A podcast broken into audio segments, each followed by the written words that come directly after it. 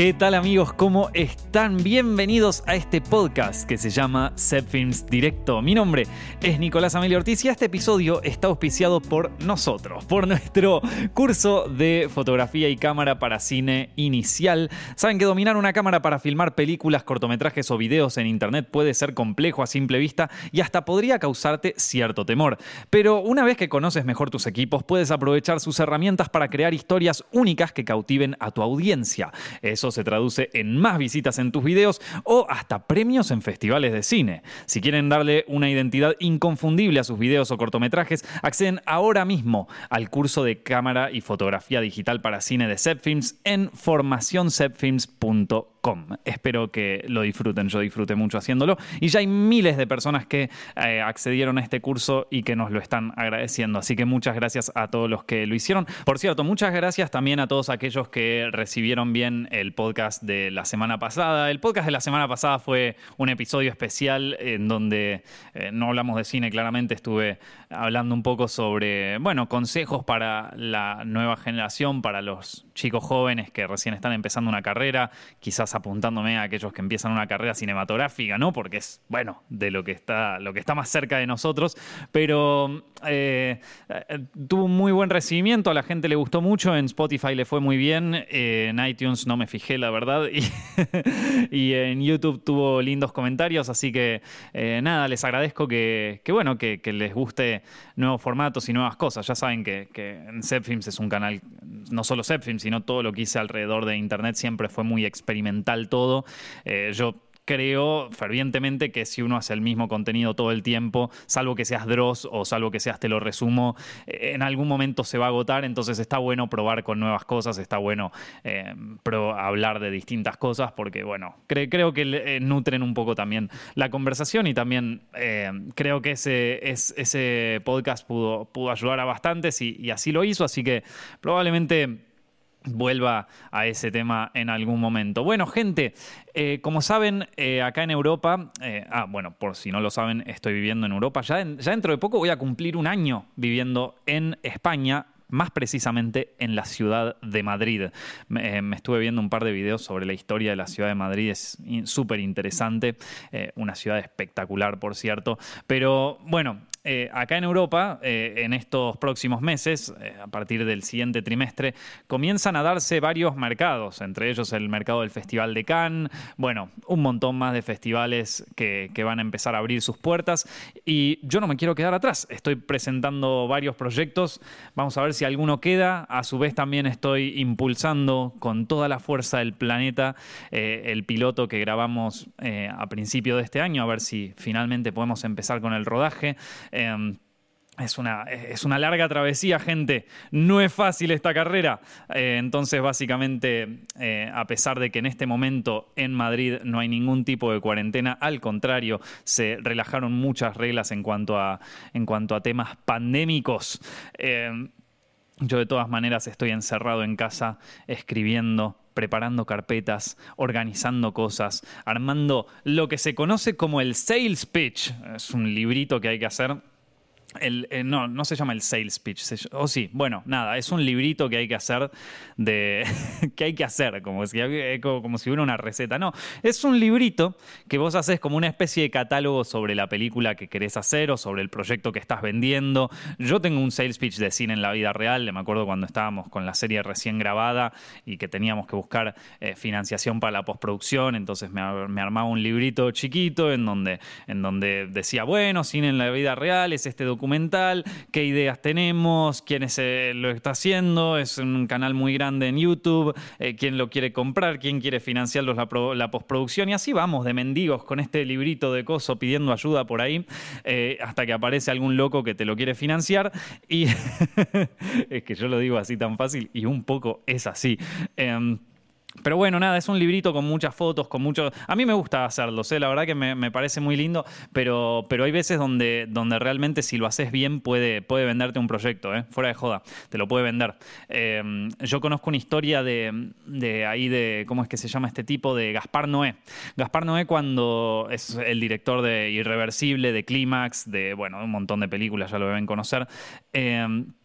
Que para el sales pitch de, de Climax no tenía nada. Entonces el tipo hizo una foto de un cóctel, eh, de una sangría, con, eh, la, palabra Climax y, mm, y, tenía una frase de un libro que era como, eh, nacer es la experiencia más extática y morir es el placer más grande, como una cosa así, era, e- esa era como la frase con la que vendió y con eso lo vendió. Con eso, vendió Clímax y el tipo todavía no estaba seguro ni qué historia quería hacer, pero la vendió con, esa, imagen y con ese librito y salió para adelante. Bueno, es Gaspar Noé, ¿no? Digamos que también solamente con su nombre eh, te vende bastante, pero ojo, eh, que no es, o sea, no es solamente el nombre del coso. Algunos piensan, bueno, sí, ese ya estaba instalado, ya está como director, pero incluso si vos empezás a hablar con directores, vas a ver que incluso a ellos también les cuesta vender sus proyectos. Yo tengo guardado un sales pitch de Cherry, la película de, de Joe y Anthony Russo que presentaron el pitch en el Festival de Cannes y me dieron uno de los libritos. Obviamente yo no iba para comprarlo, eh, lo terminó comprando eh, Apple. eh, ¿Cómo es que se llama? Apple TV o Apple. Bueno, nada, la plataforma de Apple básicamente la compró, Cherry, pero yo me acuerdo que fui al pitch, estuvo bueno el pitch en el Festival de Cannes, en el mercado. La única cosa que no me. O sea, me pareció como un pitch que yo digo. Yo, yo la verdad iba esperando más. No te voy a mentir. Iba esperando, iba esperando como que ese pitch. O sea, me, imaginaba que siendo Joe y Anthony Russo los creadores de las últimas películas de Avengers, yo digo como. "Pa, Me van a vender, o sea, estos tipos me pueden dar un pedazo de basura que encontraron ahí en el tacho y me lo van a vender. Y me lo van a vender. Pero la venta no fue la mejor del mundo, ¿eh? No fue la mejor, más bien parecía, bueno, una venta clásica. Bueno, este proyecto se trata sobre esto y sobre esto otro, y acá está Tom Holland, que, que ya se, se, se- comprometió en trabajar con nosotros para este proyecto, y listo, y ya está, ese era el pitch.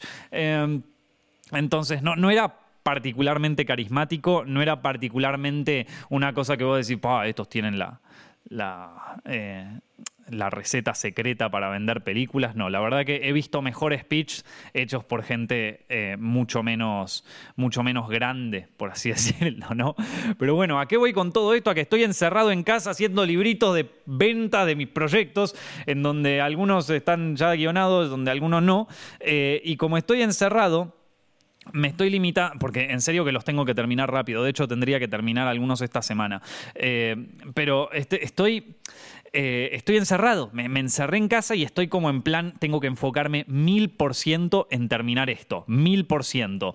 Eh, y entonces estoy trabajando, trabajando, trabajando todo, todo el tiempo, tratando de comer eh, perfecto, tratando de dormir perfecto. O sea, es más, estoy tratando de usar lo menos el teléfono posible. Por eso quizás si miran mi, mi única red social que uso en este momento, que es Instagram, van a ver que no estoy publicando mucho en estos días, porque justamente estoy a mil con esta historia.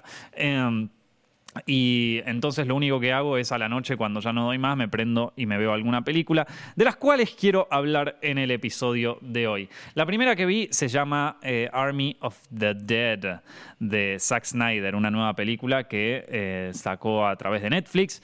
Es una película dirigida por él, escrita por él. Eh, Zack Snyder, por cierto, el director de, de- de la Liga de la Justicia, ¿no? Por si se olvidaron. Esa que defendiste a capa y espada en Twitter, ¿sí? ¿Te acordás?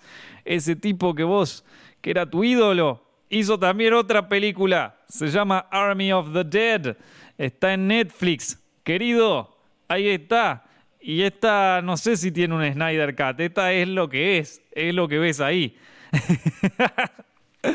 Bueno, eh, cuestiones que nada, dirigida, escrita, eh, protagonizada, no mentira, eh, y, mm, y fotografiada también, ¿sí? La cinematografía está hecha también por él. Una película que nos cuenta la historia de un zombie que se escapa de una, bueno, de una facilidad militar en Estados Unidos y que se, escapa hacia Texas, hacia Texas, hacia Las Vegas, en donde empieza a contagiar a todos los que viven allá. Y como siempre, al gobierno estadounidense no se le ocurre mejor idea que frente a ese problema, tirar una fucking bomba nuclear, papá. Así, fucking bomb, man. Y la tiran ahí en el en lo de los zombies, pero antes de que tiren la bomba nuclear, un equipo liderado por Joe Ba- Bautista, no, por Joe, Da- Dave Joe Bautista, ¿de dónde sale? Dave Batista va a, a cumplir la misión suicida de entrar en uno de esos casinos llenos de zombies, por cierto robar eh, una caja fuerte llena de dinero que pertenece a un mafioso japonés y luego salir en lo posible antes de que estalle la bomba nuclear que va a destruir todas Las Vegas. ¿Lograrán hacer esta misión? ¿Serán traicionados? ¿Es esta la mejor remake de Aliens que se ha hecho en la historia? Bueno, eh, nada, eh, a ver. opinión general sobre la película a mí me parece que es una película que cumple con todo lo que promete. Desde el tráiler ya nos dijo, yo voy a hacer esto. Es una película, es un, es un haste movie, sí, o sea, una película de robo a bancos, que por cierto es un género que a mí me gusta mucho. Una película de robo a bancos en Las Vegas, o sea, una especie de mezcla entre Dawn of the Dead y eh, Ocean's Eleven. Ahí está, y la gran estafa. ¿Sí? Esas dos películas. Vos mezclalas y te sale esto. Pero no mezcles lo mejor de las dos películas. Mezclalo más o menos bien. Porque tampoco es una película que, te vuela la cabeza. ¿eh? Te digo. El principio de Army of the Dead es espectacular. El principio, el inicio, para mí, es lo mejor que tiene esta película. O sea, va creo que es una de las secuencias iniciales de Zack Snyder que más me gusta. Y mirá que el tipo sabe dirigir secuencias iniciales. ¿eh? Mírense la, secuencia inicial de, Watchmen, la de Sucker Punch. O sea, es un tipo que sabe dirigir secuencias iniciales. Pero esta es simplemente increíble. Empieza justamente con los militares saliendo de esto, eh, muy eh, creativamente llamado los cuatro jinetes. ¿Por qué? ¿Por qué? ¿Por, qué los cuatro ¿Por qué le vas a poner los cuatro jinetes? A una operación así, poca gente lo sabe, ¿no? O sea, además de la referencia bíblica, como le ponga operación, no sé, nos vamos a morir todos, ¿viste? Pero bueno, operación apocalipsis, ¿viste? Bueno, nada. Em, cuestiones que se van entre, entre los cuatro jinetes, eh, que son esta, esta operación militar que se lleva al zombie desde esta facilidad militar hacia otro lado, que no sabemos muy bien por qué, pero de pronto eh, son, son interceptados por un auto, un auto de unos, recién, de, unos tipos que recién se casaron en Las Vegas, eh, una chica que mm, mientras están en el auto decide, mm, decide hacerle un tugi, así, un, ¿cómo es? Un petinato con soda al... al recién casado mientras está manejando y el tipo, bueno, como que no se puede concentrar en el camino y no ve que viene este camión gigante y el otro camión tampoco ve que viene el auto. Eh, podrían, podrían haberse puesto un poco más las pilas los, militares, ¿no? Vos venís con algo, por lo menos un helicóptero adelante, ¿no? Yo, yo si fuera el que genera esa misión, el que hace esa misión, yo diría, loco, pongamos un helicóptero adelante, por las dudas, viste, ya que es tan importante el payload, imagínate, o sea, lo que, lo que llevamos acá, imagínate, si no sé, si viene un auto con un tipo que no está del todo concentrado en el camino, ¿no? Como prestemos atención, veamos, che, no sé, pondría algo antes del camión. Bueno, no importa. La cuestión es que ahora no, se da en el camión, el camión explota de la mierda. lo, importante es que hay una explosión de zarpada y, el camión se cae, da mil vueltas y sale el zombie, ¿no? Y sale el zombie eh, y el zombie empieza a contagiar a los militares ahí y entre todos trepan una, una, montaña y ¿qué hay del otro lado? La ciudad de Las Vegas. Y ahí comienza la secuencia inicial, que para mí es una bomba, es espectacular, que es cuando, bueno, básicamente la secuencia de inicio está, es una reversión de Viva Las Vegas, eh, cantada eh, como un poco más gospel y... Y bueno, donde se nos vea toda, la, eh, toda la destrucción que causan estos zombies y cómo entran los militares y empiezan a destruir Las Vegas y se mueren algunos y otros sobreviven. Y de algún modo se nos empiezan a presentar un poco a los personajes que van a, que van a participar de esta historia. Bueno, básicamente una de las mejores eh, introducciones de, la historia de Zack Snyder. La verdad que está buenísima la introducción. Después la película empieza a perder fuerza. A medida que va avanzando empieza a perder fuerza. Ni los personajes son tan interesantes, ni las historias de cada uno de los personajes son tan interesantes, ni la historia en sí de cómo van a robar el, el eh, lugar este en Las Vegas es tan interesante tampoco. Entonces de a poco la película, y es por cierto, es de Zack Snyder, así que es una película larga. Entonces la película empieza a perder fuerza, vamos a decirlo así. Empieza a perder fuerza y, nada, es como que eh, está bien. O sea, la verdad es que si vos ves Aliens, por ejemplo, eh, es una historia bastante similar, con personajes bastante similares, que creo que está mejor. Entonces, o, Ocean's Eleven, que es también una película sobre robos a un casino, en donde la historia es más interesante, los personajes son más interesantes. Yo creo que si vos ves Aliens y ves eh, Ocean's Eleven, creo que no hace falta que veas eh, Army of the Dead. Pero está bien, o sea, igual está. A ver, que la película tampoco, tampoco en ningún momento me prometió que iba a ser otra cosa que lo que es. Eh, es lo mismo que Sucker Punch de, de, Zack Snyder. O sea, es una película. A mí Sucker Punch me gusta mucho. Pero es una película que es lo que es. Eh, me lo dijo en el tráiler, me lo dijo al principio. No, no me mintió. Y eso me gusta, ¿viste? Me, me, gusta cuando las películas no me mienten. Incluso si no van a ser espectaculares, ¿eh? O sea, esta película es espectacular en cuanto a escala, en cuanto a tamaño y en cuanto a producción, a pesar de que tampoco tiene un presupuesto gigante para una película así. ¿eh? Creo que la mayor parte del presupuesto, por lo menos es lo que parecería en el, detrás de escenas que tienen ahí en Netflix, eh, parecería como que se lo gastaron todos en reconstruir un Las Vegas eh, falso, ¿no? Un Las Vegas digital y en armar a este animal. Lo que está muy bueno es que una cosa que estaba ahí en el documental que yo no me había dado cuenta es que el caballo el caballo no es efectos especiales, es prótesis, es tipo un caballo que lo maquillaron. Es espectacular. Hay un caballo zombie que es el que, el, que monta eh, el, jefe de los, de los zombies y el, alfa, eh, el rey de los zombies, vamos a decirlo, eh, que ahí por Las Vegas y va con su caballo y qué sé yo. Yo pensaba que el caballo era digital o que era el tipo que se subió un caballo de verdad y que o un caballo verde, ¿viste? Y lo convirtieron en un caballo de mentira, o no sé, que se subió una especie de aparato todo de color verde y después le hicieron magia ahí en, en, los, en los efectos digitales. Pero no, es un caballo de verdad, maquillado. Es, tremendo eso, eso me pareció espectacular. Eh, el tigre no es de verdad, ¿no? El tigre, el tigre es de mentira, pero.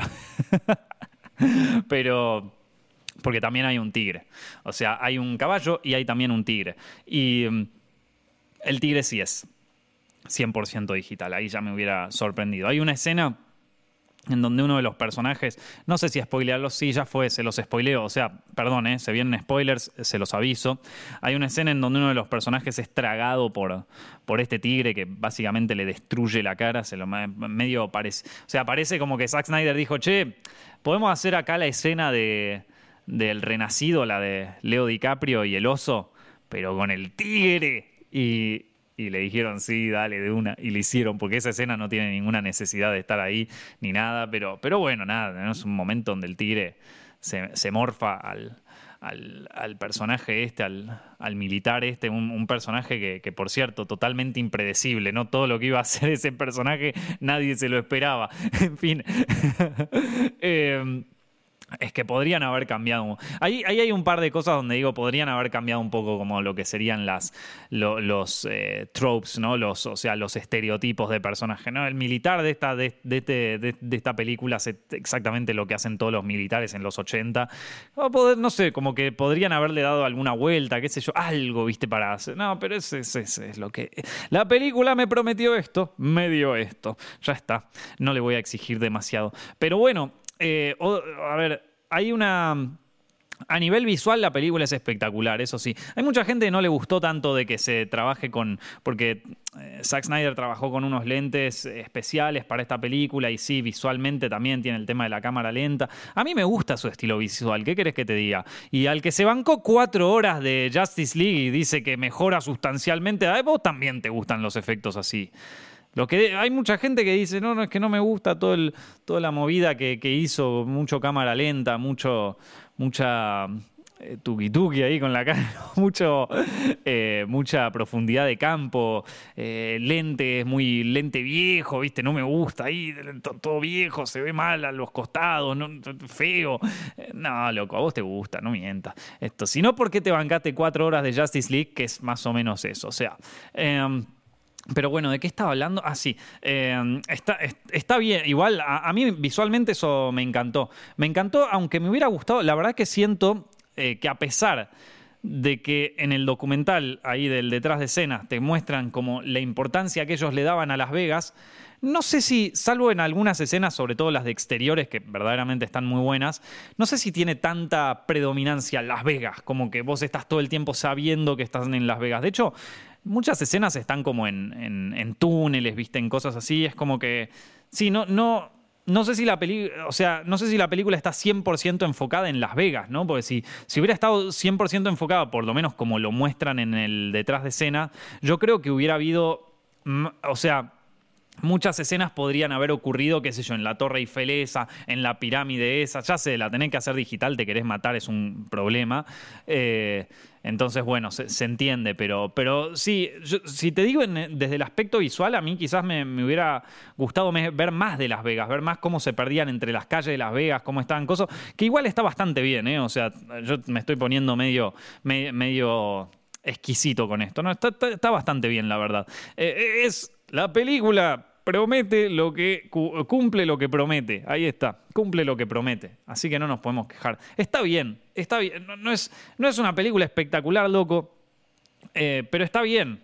Sea, en ningún momento la película nos dijo que esta iba a ser la nueva película de zombies más espectacular del mundo. Lo que sí hay que decir es que la secuencia inicial es espectacular. Y por cierto, el tema de. Hay, una cosa que me gusta mucho: es cómo Zack Snyder en esta película maneja todo lo que son efectos de sangre y carne de, zombies. Está, me gustó mucho eso. Hay una escena en donde tienen que abrir la caja fuerte y mandan a un zombie para que active todas las trampas de esta caja fuerte. Una de esas trampas es como una, como una puerta que se cierra así, ¡pah! fuertísimo y aplasta al zombie y cuando se abre sale toda la carne ahí. Ese efecto me gustó mucho. Como que lo vi y dije, así me gusta cómo se maneja. no sé si será digital o si será medio digital, medio coso, pero es que estaba muy bueno esa, como toda esa, esa carne medio pegajosa y, poco humana. Eh, muy poco, eh, o sea, poco realista en algún punto, medio como teatral, ¿viste? Eh, también cuando el tigre ahí le come la cara al tipo, esa, esa sangre que, es como, es distinta, no, no sabría cómo explicártelo, pero es distinto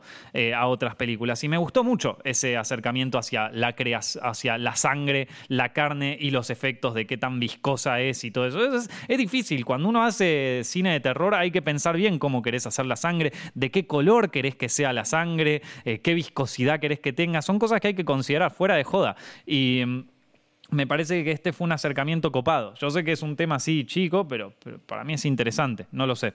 Em, pero bueno, ya te digo, también una, una película que eh, es un poco larga. Se podría haber resuelto un poco más corta. No me quiero hacer ahora el malo de Warner que le dijo a Zack Snyder, dale, corta todo, corta todo. Pero yo creo que esta película podría haber, no, no necesitaba ser tan larga. Eh, podría haber sido más corta y, se podría haber entendido bien. Em, qué sé yo, o, no sé, pasa que también los personajes, como te digo, son todos medio arquetípicos, son demasiado estereotípicos, entonces es como que, bueno, no, no te termina interesando ninguno porque ya sabes un poco qué es lo que va a pasar con cada uno, o sea, es, es, lo, obvio, entonces como que estás medio, bueno, dejándote llevar por lo que va pasando eh, y no te y no te, no, te sentís 100% con ninguno de ellos, ¿viste? No, ni con el alemán que tiene que desactivar la, la, caja fuerte, ni con el tipo este que, tiene la motosierra, ni con Dave Bautista, que yo lo acabo de rebautizar Joe.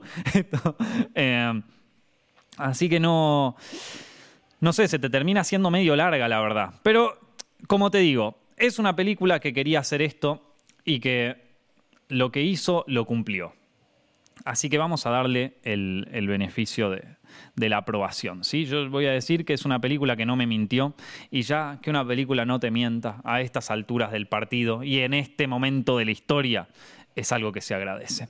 La otra que vi es una película que eh, paradójicamente no le fue muy bien, eh, a nivel crítico que se llama The Woman in the Window. ¿sí? The Woman in the Window es una película dirigida por Joe Wright, que vos te preguntarás quién es este señor. Bueno, este señor es el director de una película que estuvo nominada al Oscar hace poco que se llama Darkest Hour, la película de Winston Churchill, no sé si se acuerdan.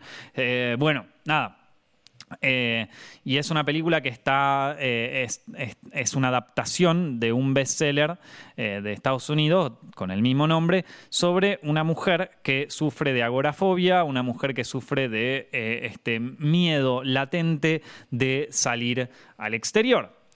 y, que, y que bueno, y que desde su casa va a observar distintas cosas que le sugieren que podría eh, haber algún tipo de crimen o algún tipo de problema en su vecindario. Una especie de La ventana indiscreta de Alfred Hitchcock versión nueva, con Amy Adams de protagonista, ¿no?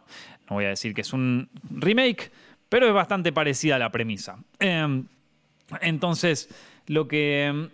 A ver, ¿qué me parece esta? Esta película recibió malas críticas. No, no, no le gustó a la gente. Les gustó la actuación, pero le pareció que tenía demasiados homenajes, no les, gustó la historia. Yo les voy a contar un poco. Yo de esta película me enteré hace un tiempo ya, a través del tráiler.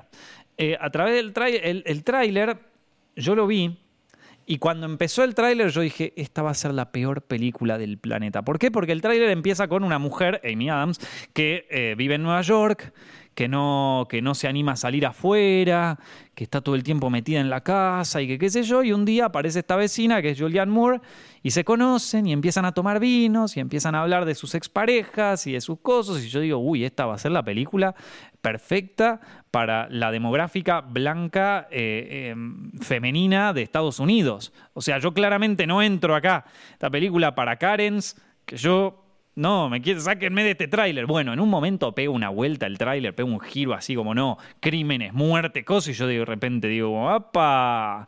¡apa! Yo quiero ver ahora, ¿eh? ¿Qué pasó, che? Y me doy vuelta y digo como. No lo puedo creer, crímenes, cosas. Y abajo en los comentarios está la gente que, en, en los comentarios del tráiler, está la gente que leyó el libro y que dicen, si esto les pareció un plot twist, o sea, si esto les pareció un giro narrativo, prepárense porque el, libro tiene como 20 giros más. Y yo dije, ¡uh! Esto lo quiero ver. Bueno, sale la película y la, película, bueno, la, veo. Primero que la película, a diferencia de Army of the Dead, es más corta, una hora y cuarenta, lo que debe durar una película, che. una hora y cuarenta como mucho. Esa debería ser la duración máxima de una película. Una hora y media como estándar, una hora y cuarenta como mucho. Eh, bueno, una hora y cuarenta, gente. Entonces te la puedes ver rápido, la puedes ver bien. Pero eh, está protagonizada por Amy Adams, Julianne Moore, Gary Oldman también aparece. Y te digo, esta película eh, originalmente se iba a estrenar en cines, pero bueno, COVID, viste, y entonces la gente ya no quería ir más al cine. Entonces eh, empezaron a empezaron a, a, vendérsela a otras plataformas, se la vendieron a Netflix y, y ahora está en Netflix. Y es así, gente. Es así como funciona el cine ahora. ¿Viste cómo es? Bueno, em, ¿qué vi yo en esta película?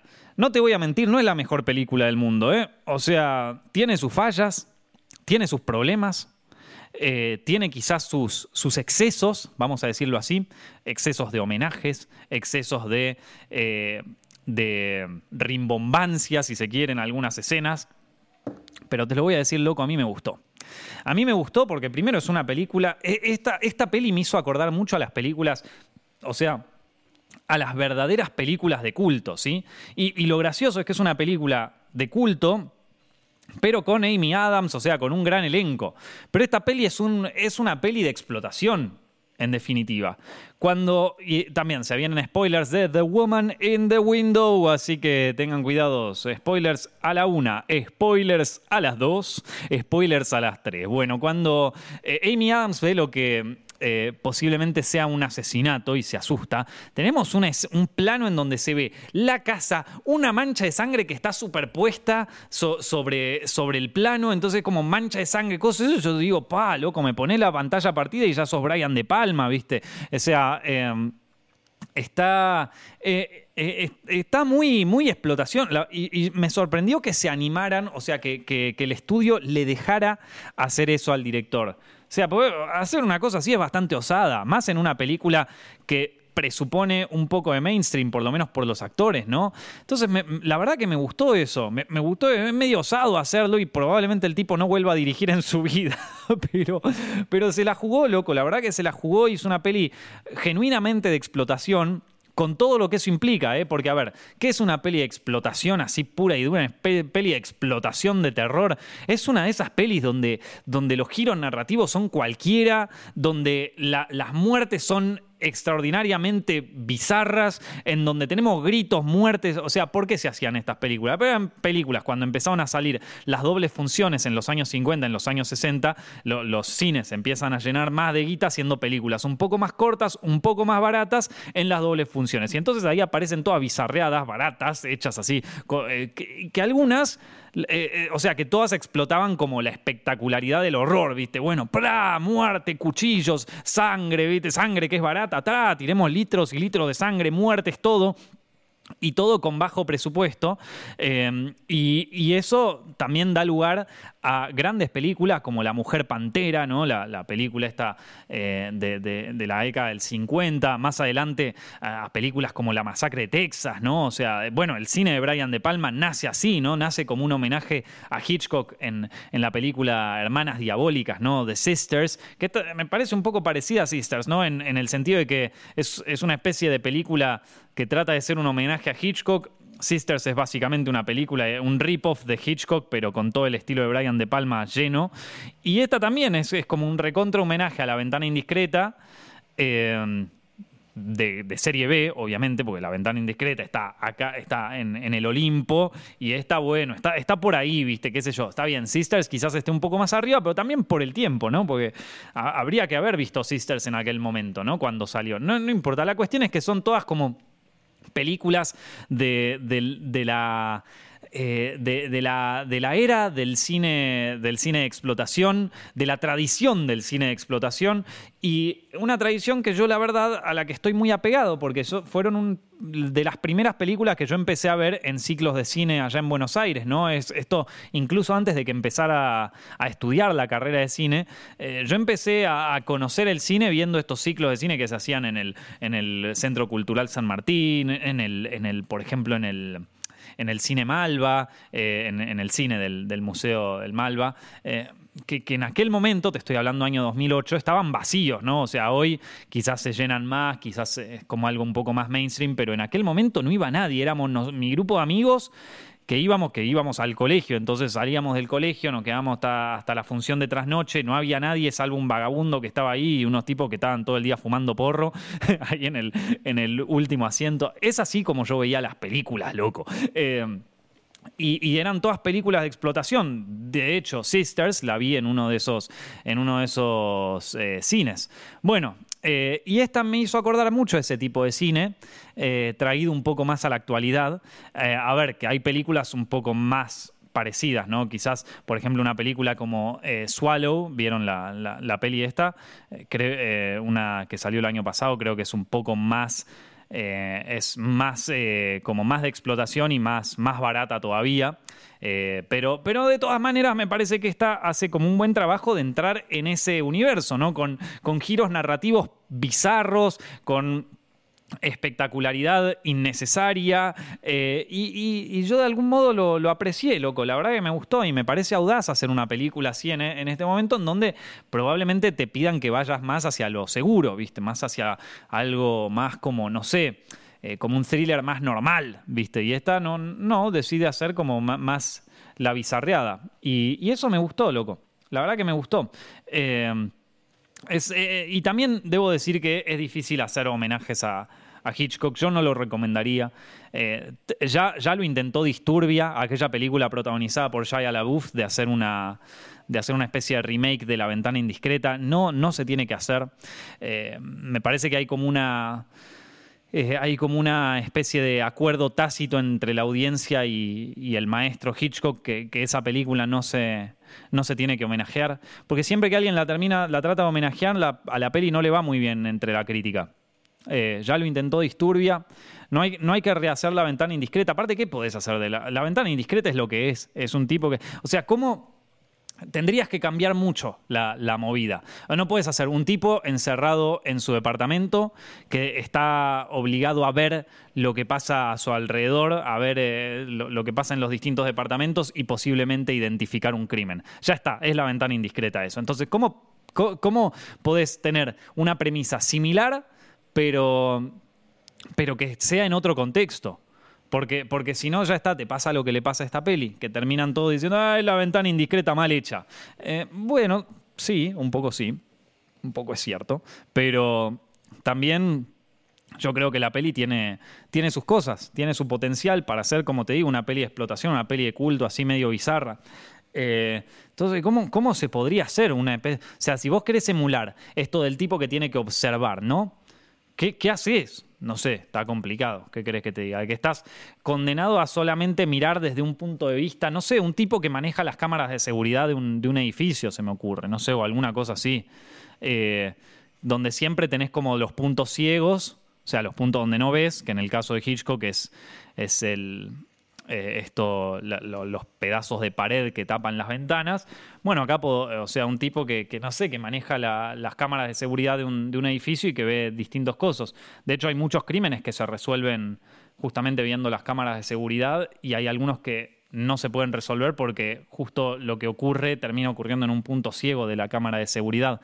Em, muy loco en esas, en, esos videos de True Crime vieron eh, de, crímenes y casos de muertes y ese tipo de cosas que, mm, vos tenés al tipo que te cuenta, bueno, y acá está el archivo de una cámara de seguridad que muestra a la víctima momentos antes de ser asesinada y esta fue la última vez que la vimos. Y siempre me queda, siempre me quedó bastante como fuerte eso, como la última vez que, o sea, el último testimonio de vida de una persona es capturado a través de una cámara de seguridad de un edificio. Yo creo que eso, eso como premisa de algo me parece interesante, no lo sé, o como esto de que el archivo de video se convierte en como último testimonio y último testigo de la vida de, una persona o, incluso del, asesinato de una persona, ¿no? Esto es interesante. No sé por qué, no sé por qué empecé a hablar de esto. Eh, yo estoy tratando de hacer todo lo posible por no irme por las ramas, chicos, pero la verdad que es que no puedo, es imposible, perdónenme. ¿eh? Estábamos hablando de, The Woman in the Window. Y nada, creo que es así, loco. Eh, no me pareció mala, no me parece que se merezca, que se merezca el trato que recibió. La, verdad que la hicieron mierda y, no siento que es una película que, mereciera haberse hecho mierda de esa manera. Pero si les gustan este tipo de películas así de explotación, de, de muerte, de, así, de, de, lo que sería como policial medio extravagante, les recomiendo otra película que vi esta semana que se llama Tenebre, de Darío Argento. Eh, Tenebre es una película clásica de un director extraordinario que es Darío Argento. Si a ustedes les gusta el cine de explotación, Darío Argento era el rey del cine de explotación, el rey de particularmente un género italiano, de thriller italiano, que se llama, se conoce popularmente como giallo. El giallo eh, viene de del, color amarillo, ¿no? De, las, de las tapas de los libros estos que eran como thrillers, eh, novelas así policiales, muy también, muy de serie B, eh, que después se adaptaban a películas. Bueno, Dario Argento es un director italiano que lo hizo con muchas películas. Eh, una de las más conocidas de él quizás sea El pájaro de las plumas de cristal, pero la mayoría de la gente conoce a este director por su, su vuelco total hacia el mundo del terror, del terror puro y duro con la película Suspiria o con la película Inferno, son todas películas así más de terror, terror y no tanto de policial. Pero los policiales que hizo Darío Argento, la verdad que son impecables, entre ellos está, como les dije, El pájaro de las, plumas de cristal, una fascinante película de, misterio. Para mí una de las mejores que, que, dirigió Darío Argento. Está El gato de las nueve colas, un thriller también un poquito más, más abajo, que El pájaro, y después Cuatro moscas sobre terciopelo gris, que también es una, una fantasía de película. Em, espectacular. Eh, la obra magnánima, por decirlo así, del, del, Yalo de Darío Argento es Profundo Rosso, eh, Deep Red, eh, Rojo Profundo, porque todas las traducciones tenía que dar, ¿no? A ver, te lo digo en alemán, no sé, de, Rutes, no sé qué mierda, ¿viste? Todas las traducciones tiraba. En fin, Rojo Profundo es quizás el Yalo por excelencia de Darío Argento, en donde también el director empieza a incorporar ciertos elementos del terror fantástico que si bien no están tan presentes, ya nos dan la pauta de que este tipo próximamente va a ser una bomba como Suspiria. Eh, pero bueno, esta Tenebre es una película que el director hace más adelante 1982, nos cuenta la historia de un autor de, novelas de, misterio que eh, se ve involucrado en un crimen en el cual el asesino copia los, eh, los asesinatos que aparecen en, sus libros, ¿no? Y bueno, entre medio tenemos eh, a, una chica, a otro personaje que muere, un par de víctimas, eh, un, un, tipo trastornado que le saca fotos a sus víctimas y como siempre en la filmografía de Darío Argento, unos asesinatos por arriba, pero over the top, o sea, unos asesinatos exageradísimos eh, que, lo hacen también un, tipo de cine espectacular. Em, a mí me gustó mucho Tenebre. Eh, ya, ya la había visto, pero hace un montón. Eh, y en esta, en esta oportunidad yo me acordaba que había un asesinato que me había gustado mucho, porque la cámara es como que recorre el exterior de un edificio eh, en un plano secuencia que, en aquel momento habrá sido muy difícil de, llevar a cabo, pero que hoy, digamos, como que quedó medio rústico en el sentido de que, de que, bueno, la cámara se mueve como puede alrededor del edificio, porque claramente la llevan en una grúa, en ese momento se elaboraba en fílmico, no existían quizás los efectos especiales como para poder cortar un poco en algunas partes, entonces la cámara de repente está como medio trabada en el techo, pero dejando de lado esas cosas así más de, manualidad que tenía eh, el trabajo de cámara en aquella época, eh, debo decir que es un plano ejecutado increíblemente, ¿no? En Tenebre. Y, me gustó mucho. La peli, no sé, la agregaron a Netflix España hace poco y no bien vi que la habían agregado. Dije, yo la quiero ver y encima está restaurada, así que se ve muy, muy bien. Eh, ese plano del exterior del edificio tenemos como dos asesinatos que ocurren eh, simultáneamente con la música de fondo. Es, simplemente espectacular. Creo que por ese plano vale la pena ver toda la película. Pero también Darío Argento es como un, director que propone muchas cosas en sus films, ¿viste? Es un director que, está bien, vos puedes decir que sus películas son un poco, nada, un poco barroca, ¿viste? Un poco eh, como demasiado exageradas en algunos puntos, pero la verdad es que el tipo en cada escena te propone algo en cada escena te propone un, plano distinto, te propone como, che, mirá, te lo voy a filmar desde acá, o este asesinato te lo voy a mostrar de esta manera. Y algo que hace increíble Darío Argento es eh, manejar el punto de vista. El punto de vista, o sea, eh, él, por ejemplo, en El pájaro de las plumas de cristal, es, el punto de vista es como una de las, de, las cosas claves de la película, ¿no? Porque es alguien que desde la, desde, la otra, desde la otra avenida ve un asesinato. Entonces, ¿cómo podemos reconstruir el, asesinato a través de lo que este personaje recuerda y a través de lo que este personaje cree que vio? Entonces, y no solamente el personaje, sino también el espectador, porque nosotros también somos testigos de alguna manera de aquel asesinato desde el punto de vista del personaje, ¿no? Entonces es como que tanto espectador como protagonista, el punto de vista pasa a ser clave para resolver un misterio. Y las cosas que están en un momento y las cosas que no estaban también en rojo profundo, por ejemplo, a mí me parece fantástico esto de la, la ventana que estaba antes y que ahora no está, ¿viste? Entonces, como esto de, bueno, una foto en donde se veía una ventana de una, de una casa que ahora la ventana está tapada y qué puede haber del otro lado de la ventana, esto, eso me parece tan espectacular y tan bueno, tan, tan de cine, ¿no? Porque esas cosas no sé si se pueden hacer tan fácil en un libro, ¿viste? Bueno, estaba pero no estaba, me acuerdo pero no me acuerdo, lo vi pero no lo vi, y encima haces partícipe, como te digo, a la audiencia. Y Darío Argento simplemente un genio en eso. Y en esta, en esta película también vuelve a proponer eso. Tenebre no fue una de las mejores películas de Argento, no es una de las mejores películas de Argento, de hecho dentro de, sus, dentro de su filmografía yo, creo que está más bien abajo, pero bueno, no tan abajo, eh. mirá que él ha dirigido otras cosas malas. Eh, no es la mejor película de Argento, pero sí es una peli muy sólida de él y que les recomiendo mucho. Apareció en Netflix, no sé por qué.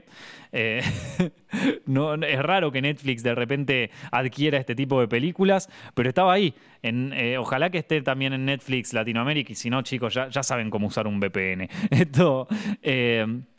Después otra película que vi, hoy es, el día de las películas, esto, otra película que vi se llama A Hard Day Es una película coreana, eh, una película coreana que nunca había visto, del año 2014, dirigida por Kim Son-hun. Eh, es, es una película eh, que me gustó mucho. Eh, el cine coreano en general me gusta mucho, pero esta película la verdad que la rompió, primero que tiene 300 giros, como, como suele ocurrir en el cine coreano, eh, pero aparte porque nos muestra una arista de, de, lo que sería el thriller, en donde la corrupción policial es como... está no solamente eh, perdonada, por decirlo de alguna manera, sino que forma parte del misterio. O sea, este misterio solo se puede resolver considerando la corrupción policial, eh, que supongo que será un tema eh, recurrente en Corea y para mí, alguien que viene de Argentina, en donde estamos acostumbrados a la corrupción policial, ustedes saben que acá en España, esto, esto es algo medio loco, no sé, me, lo podrá confirmar un, español, ¿no? Que, me lo pueda decir un poco mejor, pero acá en España es como que la eh, la entidad de la policía, ¿sí? Está de algún modo todavía medio como eh, bueno, como que se supone que funciona bien, o sea, como que está de algún modo validada, ¿viste? Eh, entonces, cuando vos a alguien, o sea, por ejemplo, una frase como sos amigo de la cana, ¿sí? Típica frase argentina, vos sos amigo de la policía, ¿no? Esto, acá no la entienden tan bien. Incluso si vos hablás con la persona más de izquierdas que conozcas y más de tipo antipolicía, qué sé yo, si vos le decís vos sos amigo de la cana, o che, sos medio amigo de la policía, vos, che, la comisaría está allá, maestro, ese tipo de cosas no te, lo no te terminan de entender el chiste. Se, presupone que la policía, a pesar de que la odies o a pesar de que la ames, eh, es una entidad que eh, es justa de algún modo, o justa o no sé si esa es la palabra, pero es una entidad que funciona, ¿sí? Es una entidad gubernamental que... Eh, que cumple con sus deberes eh, y, no se presupone de entrada que es corrupta como si lo presupones en Argentina. ¿sí? Hay mucha gente, de hecho, en Argentina que eh, si, ve un crimen en su casa que ocurre o si le roban la casa, no llama a la policía porque dice me van a robar, esto es peor.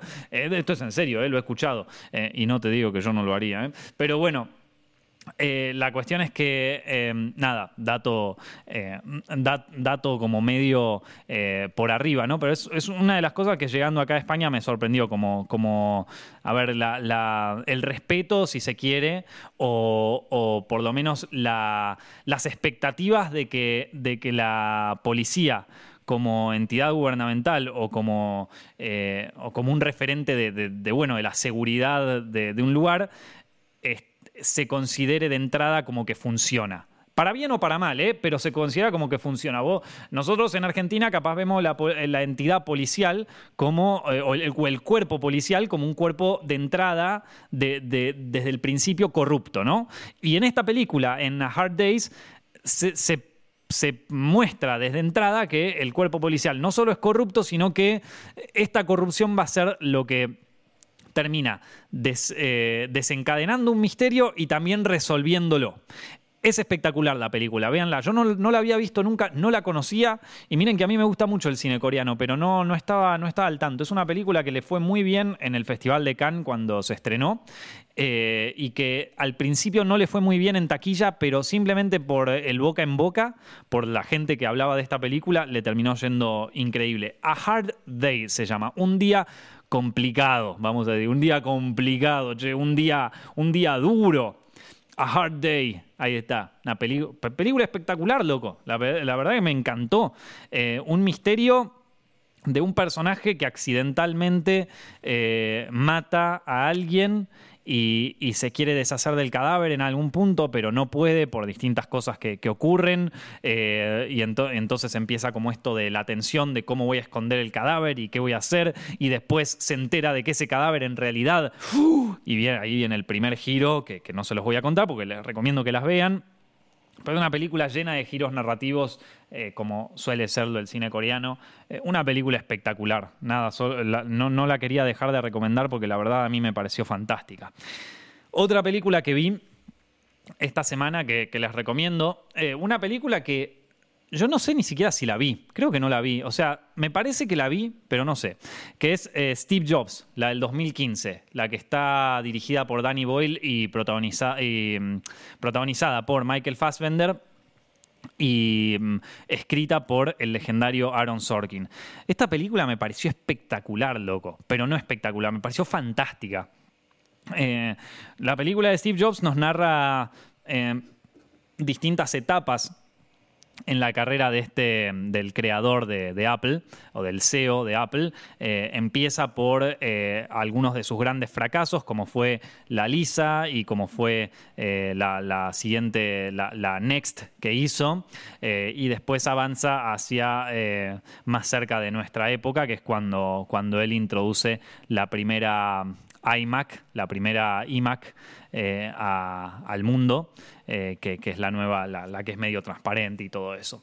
Eh, ante todo esto se nos muestra una cara más compleja del personaje de Steve Jobs, ¿sí? de, la persona, que a su vez también tiene un conflicto con una de sus parejas de aquel momento, su expareja, y eh, una hija que tiene que eh, es una hija no reconocida en aquel momento, que él dice que no es su hija. Em, es un drama que se cuenta de una manera tan rápida. Bueno, obviamente tenés a Aaron Sorkin que te hace los diálogos más así, más rápidos que vos puedas pensar. Eh, pero es un drama que es muy rápido, muy rápido. Que, eh, Kevin Smith dice de esta película que es una película de acción, de lo rápido que va. Es que verdaderamente es una película que va rápido. Es una película que, que es muy acelerada y muy eh, como que hay tensión todo el tiempo. Es eh, cada, vamos a decirlo así, está separada como en tres episodios. El primero es cuando él va a presentar la Lisa, el segundo es cuando él va a presentar la Next y el tercero es cuando va a presentar la iMac. No me acuerdo si hay alguno más entre medio, pero bueno, la cuestión es que en esos tres episodios... Eh, los tres ocurren en un teatro, que es donde él va a presentar cada una de estas nuevas máquinas, y entonces los tres transcurren entre los pasillos y las bambalinas de, los teatros, ¿no? Entonces ves a los personajes, al programador que llega, al otro que lo insulta, al otro que viene. Y este Steve Jobs es como un, tornado que se va llevando a todos los personajes y que los va absorbiendo y los va tirando. Y, es como. Y bueno, y Michael Fassbender acá es, es una explosión constante, ¿no? Y tenés también a. Eh, bueno, nada, el, elenco es espectacular, simplemente. Eh, y, toda, toda, la película en esto es, eh, a mí me pareció buenísima, me pareció buenísima, que ya te digo, no me acuerdo si la vi, yo no sé si la vi esta peli, creo que la vi en 2015, pero no me acuerdo la verdad. Em, no me la acordaba tan bien. Y, me encantó, me encantó y, también otra que, otra que les recomiendo que vean, Steve Jobs del 2015. Después, otra película más. o acá, hoy, hoy quería, ¿estás buscando películas para ver? ¿Querés que te recomiende películas? Bueno, acá tenés, acá te recomiendo películas. Eh, otra película que me gustó mucho. Eh, esta película sí la había visto. De hecho, la vi en el cine cuando se estrenó. Y para mí es una película que está absolutamente infravalorada. Una película que pasó sin pena ni gloria cuando para mí es una gran película. Pero una gran película un, gran thriller, te diría, que es eh, State of Play.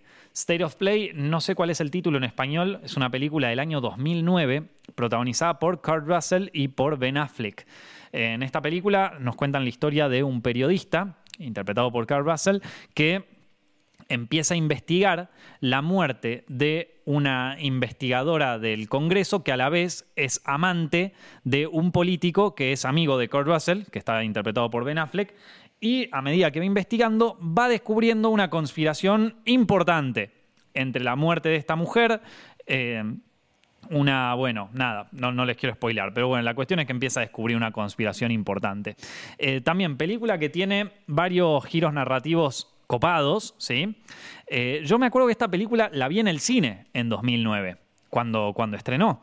la vi allá en Argentina con mis amigos y lo único que recordaba de esta, de esta película, lo único que me acordaba, porque bueno, también pasaron cuánto, más de 10 años desde que la vi, eh, lo único que me acordaba era la, secuencia final, la secuencia de créditos, porque me había gustado mucho cómo estaba hecha, que es la secuencia de créditos tiene, eh, nos muestra cómo se va imprimiendo el periódico que, lanza la, gran noticia de esta, de esta película, o sea, la, noticia de la película.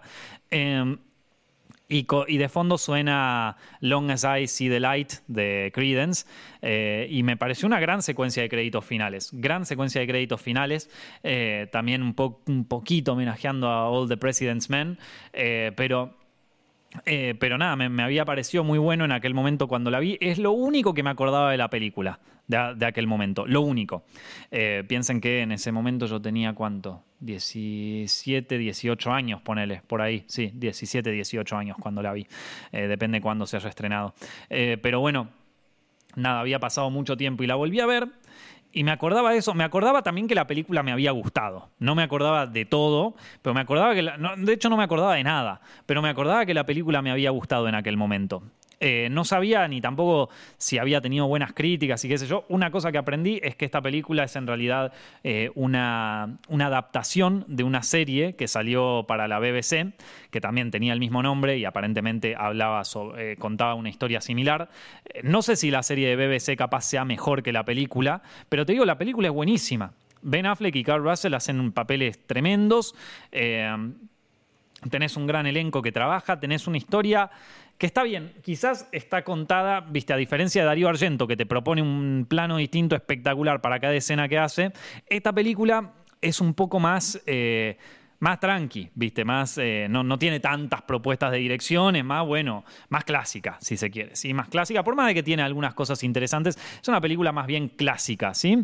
Eh, también una de las razones por la que se puede ver como más tranquilo, viste, sin prestar tanta atención, la, puede, la puedes ir siguiendo así sin problemas. Eh, una película que está montada y, armada de una manera más, más clásica, ¿sí? Eh, plano contra plano, a veces un acercamiento, a veces otro. Cuando hay que usar teleobjetivo, usamos teleobjetivo. Cuando hay que usar angular, usamos angular. No damos muchas vueltas con esto. El cine se hizo así. Punto, fin de la historia. Está dirigida aparte por Kevin McDonald, que si bien no vi muchas de sus películas. Eh, Kevin McDonald se llamaba, sí, Kevin McDonald. Eh, que, si bien no vi muchas de sus películas, vi el documental que hizo sobre Whitney Houston. Ese documental lo vi en un, en un avión, muy buen documental, por cierto. Eh, y, me gustó, eh, nada, la, verdad que la, la peli a mí, después de verla, luego de 10 años nuevamente, me pareció buenísima. Y no sé por qué esta película no tiene la difusión que tiene. Y yo la, la, había publicado cuando la terminé de ver, la publiqué en mi Instagram diciendo que era una película súper infravalorada y los mensajes que me llegaron eran todos, che, la, acabo de ver y, me pareció espectacular. Como, ¿cómo es que no sabía de esta película? Recomenda, había uno que me dijo, recomendá más películas así. ¿viste? Eh, que verdaderamente me parece una peli que está infravalorada. Una película que tendría que haber tenido más, más éxito del que tuvo, que por lo menos debería estar en los anales de la historia del cine como una película un poco más, más pesada, ¿sí? No como un, bueno, esta también es una peli que se hizo, ¿sabes? Acá está. No sé si querés mirar de qué, se trata. la verdad que no sé.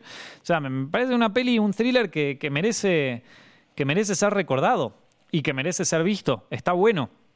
Se los recomiendo, chicos. Eh, nada, eh, a ver, tampoco te digo que es el padrino o que es Seven de David Fincher, pero es una buena peli. Es una buena peli que vale la pena ver. Eh, y que tiene un guion. El guion es espectacular. El guion es muy bueno. O sea, ya quisiera yo escribir un guion así. la verdad que está buenísima.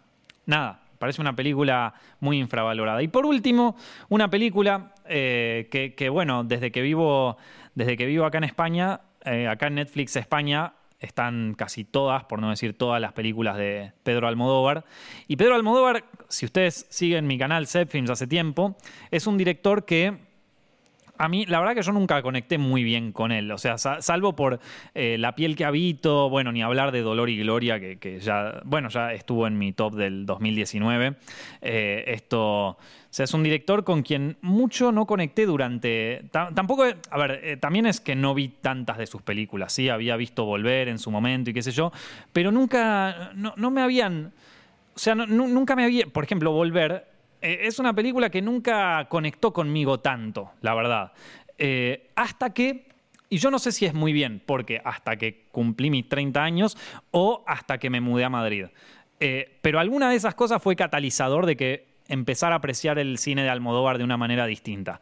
Y y te digo, me, empezó a encantar. O sea, Volver ahora me parece una película espectacular. Entendí muchas más cosas también. Entendí mucho más las penas del personaje de Penélope Cruz. Eh, pero Volver no es la película que vi, chicos. Después también eh, vi Átame de nuevo, otra, otra película que para mí está, muy buena. Eh, no sé, es como que y, aparte, es cierto que muchas de las películas de Almodóvar, salvo Todo sobre mi madre, que también es una gran película, pues muchas de las películas de, de Almodóvar tienen a Madrid, o sea, la ciudad de Madrid, como un protagonista, pero no solo como un protagonista, sino como que es eh, casi te diría una de las partes más importantes de la historia, Madrid. Madrid y los personajes alrededor de Madrid. Las terrazas con las plantas, la, gente de la clase alta que vive en, el barrio de Salamanca y que tiene sus torres ahí y que mm, está regando y después el, barrio, de, eh, el barrio de Lavapiés con los yonkis ahí que se venden, que esto se puede ver bastante en, en mujeres al borde de un ataque de nervios.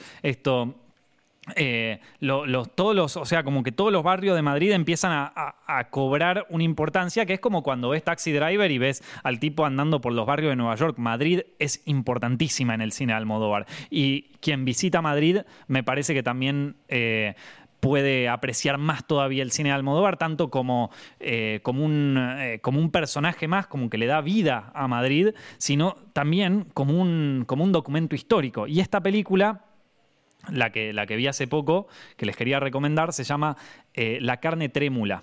La carne trémula es una película protagonizada también por Javier Bardem, eh, entre, bueno, entre varios más del elenco. Que, que, nos cuenta también, como siempre en las películas de Almodóvar, una, una, especie de triángulo o casi te diría un cuadrado amoroso, porque son como cuatro o cinco personajes que están involucrados en esta, en esta historia de amor eh, que va transcurriendo alrededor de, 20 años más o menos, ¿no? Está muy buena la película. Eh, a mí me encantó. También, de nuevo, Madrid cobra importancia. En esta película es muy importante Madrid porque, porque es el lugar donde nace el protagonista, pero aparte el protagonista nace en una circunstancia muy bizarra que no se las voy a contar porque es el principio de la película y la verdad que vale la pena verlo. Y después, bueno, todo lo que, todo lo que ocurre alrededor, ¿no? El personaje de Javier Bardem, esta, esta zona de Madrid que, pronto iba a ser destruida para, para, para, hacer un nuevo barrio en donde vive el protagonista, ¿no? En un lugar que está medio en escombros ya. Eh, se, empiezan a, se, empiezan a apreciar también los lugares. Me, gustó mucho La carne trémula. No es la mejor película de Almodóvar, no es una película que les va a... A ver, yo creo que hay, hay mejor, Almodóvar, por ejemplo, Mujeres al borde de un ataque de nervios, para mí es una película quizás más infravalorada de Almodóvar, que es espectacular. Que, para mí es una de las mejores de Almodóvar, esta. Em, pero la, la carne trémula, si bien no es el film de Almodóvar. Es una peli que vale la pena ver y es una película de Almodóvar que tampoco está demasiado... Eh, como que tampoco está demasiado eh, eh, difundida, ¿no? No es una película que todo el mundo te la recomienda. Che, ¿te gusta Almodóvar? ¿Qué película vas a ver? Y mirate La carne trémula, che, esa es la película de Almodóvar que hay que ver. Bueno, tampoco es la película de Almodóvar, pero eh, si les interesa este director y si les interesa su filmografía, me parece que es una película que no te la recomiendan mucho o que no aparece en tantas listas o que no aparece mencionada tantas veces, que sin embargo está muy buena, vale la pena verla. Y como te digo, ahora que estoy viviendo acá en España y que Netflix España está, está disponible casi toda la filmografía de Almodóvar, bueno, estoy, estoy disfrutando eh, de, poder verla. Así que bueno, chicos, esas fueron algunas de las películas que estuve, que estuve viendo estas semanas, che. Eh, como les digo, estoy, estoy básicamente autoencerrándome para poder terminar estos proyectos de los que les estuve hablando. Pero bueno, entre medio capaz tengo una hora para sentarme acá al micrófono y hablarles un poco sobre películas, hablarles un poco sobre, sobre cine y esas cosas. Espero que hayan disfrutado este podcast y si les gustó no se olviden de recomendarlo. Estamos en Spotify, en iTunes y también estamos disponibles en YouTube para aquellos que lo quieran ver eh, en formato video, aunque no se ve mi cara ni nada. ¿Por qué no estoy mostrando la cara en los podcasts? Porque miren, es un tema técnico básicamente. Yo en donde tengo ahora mi, computadora estoy justamente contra una ventana que si yo pongo una cámara eh, y grabo a la mañana se va a ver como todo blanco de fondo y la verdad que no me gusta, me gustaría que se vea bien. Eh, entonces nada, no, no lo grabo por eso, básicamente. Y ah, bueno, es formato de audio, chicos, ya está. ¿Se le gusta el audio? Es el formato de audio, loco. Ahí está. Esto, hay que Tampoco, tampoco es que tenga una cara tan espectacular como para, para mostrar siempre, ¿eh? O sea, no, no te perdés nada. Digo, no, no eh, qué sé yo, eh, puedo, puedo poner en la foto una cara más, más agraciada y con eso ya estamos hechos, gente. En fin, Espero que, espero que hayan disfrutado este podcast. No olviden recomendarlo, no olviden publicarlo en sus redes sociales. Y ya saben, si les gustó, pónganle like y todas esas cosas. No, en Spotify no se puede poner like, pero bueno, guárdenlo en alguna lista, no sé, lo que sea. y eh, nos estamos viendo en la semana que viene.